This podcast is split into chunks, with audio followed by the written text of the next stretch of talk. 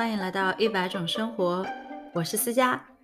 这一期呢是一百种生活第二季的一个预热内容。我们新一季的内容呢将会在十一月十五日上线，让我们一起用声音来遇见生命的不同形式吧。是不是？如果就这样完结的话，有点显得特别水。那我们在这一期很简短的预热环节里面呢？和大家分享一下我们在第二季里面做出的一些小小的改进吧。那第一个就是大家可能已经有看到，我们有改掉我们的一个图标。那新的图标呢，我们上面有四只小海燕，代表着一百种生活的四位制作人。那为什么我们会选择这样的一个灰度不同程度的灰度的一个图标呢？是因为我们希望所有的听众小伙伴和我们自己在制作这个内容的过程当中也是一样的。我们在和嘉宾的聊天后面的制作内容环节当中呢，我们是不带有各种的有色眼镜的。其实每个人肯定都有先入为主的这样的一个观点呀，这个是很正常不过的。但是呢，我们希望有这样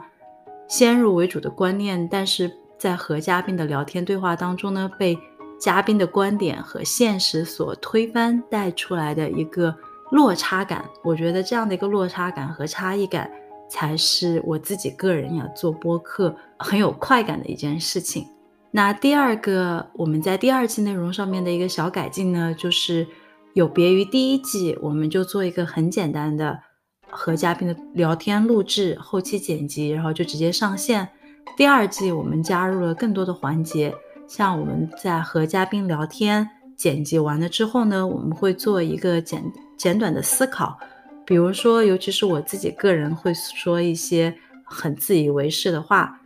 呃，但是这些话呢，其实是没有任何的呃数据依据或者是不正确的。我们会在后期做一些资料补充或者是信息更正，这样的话带着我们更多思考的故事框架。希望能够给听众朋友们带来内容更加精良的播客节目。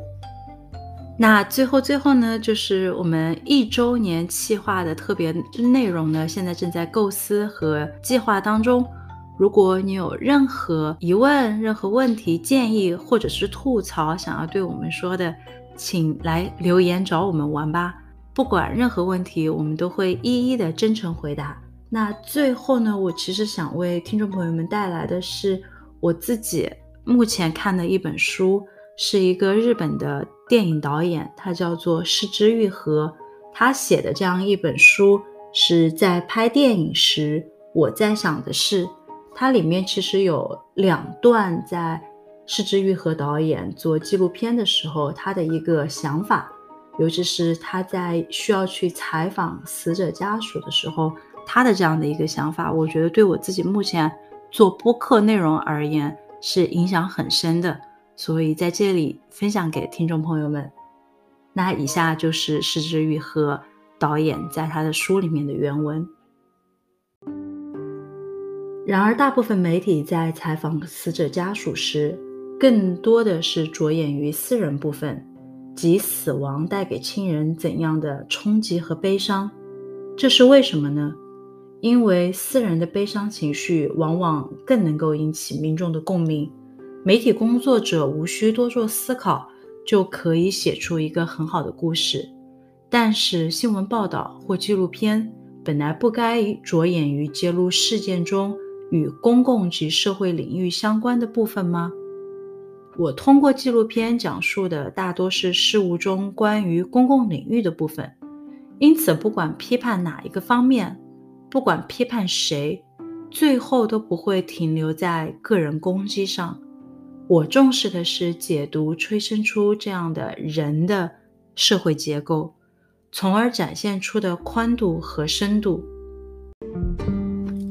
那以上就是施之玉和导演在他书里面的一个想法和观念，这其实也是很大层面上影响着我做一百种生活上面的一个理念。我希望一百种生活，它是能够通过不同嘉宾分享他们当下的日常生活的部分，来展示出我们当下所身处的时代，以及我们目前在被时间历史长河推着向前走的一个人文背景。那这是我们很长远呀，希望能够达到的一个目标。现在才迈出了第一步，希望在后面更多更多的聊天对话当中，能够为听众小伙伴带来生活的宽度和深度。那这也是一百种生活的一个主题，那就是询问不同的嘉宾，生活对于你而言意味着什么？那本期的最后呢，我也把这个问题问一问我们的听众小伙伴呀：生活对于你而言意味着什么呢？谢谢你收听到现在，祝你有一个美好的一天，我们十一月十五日再见啦！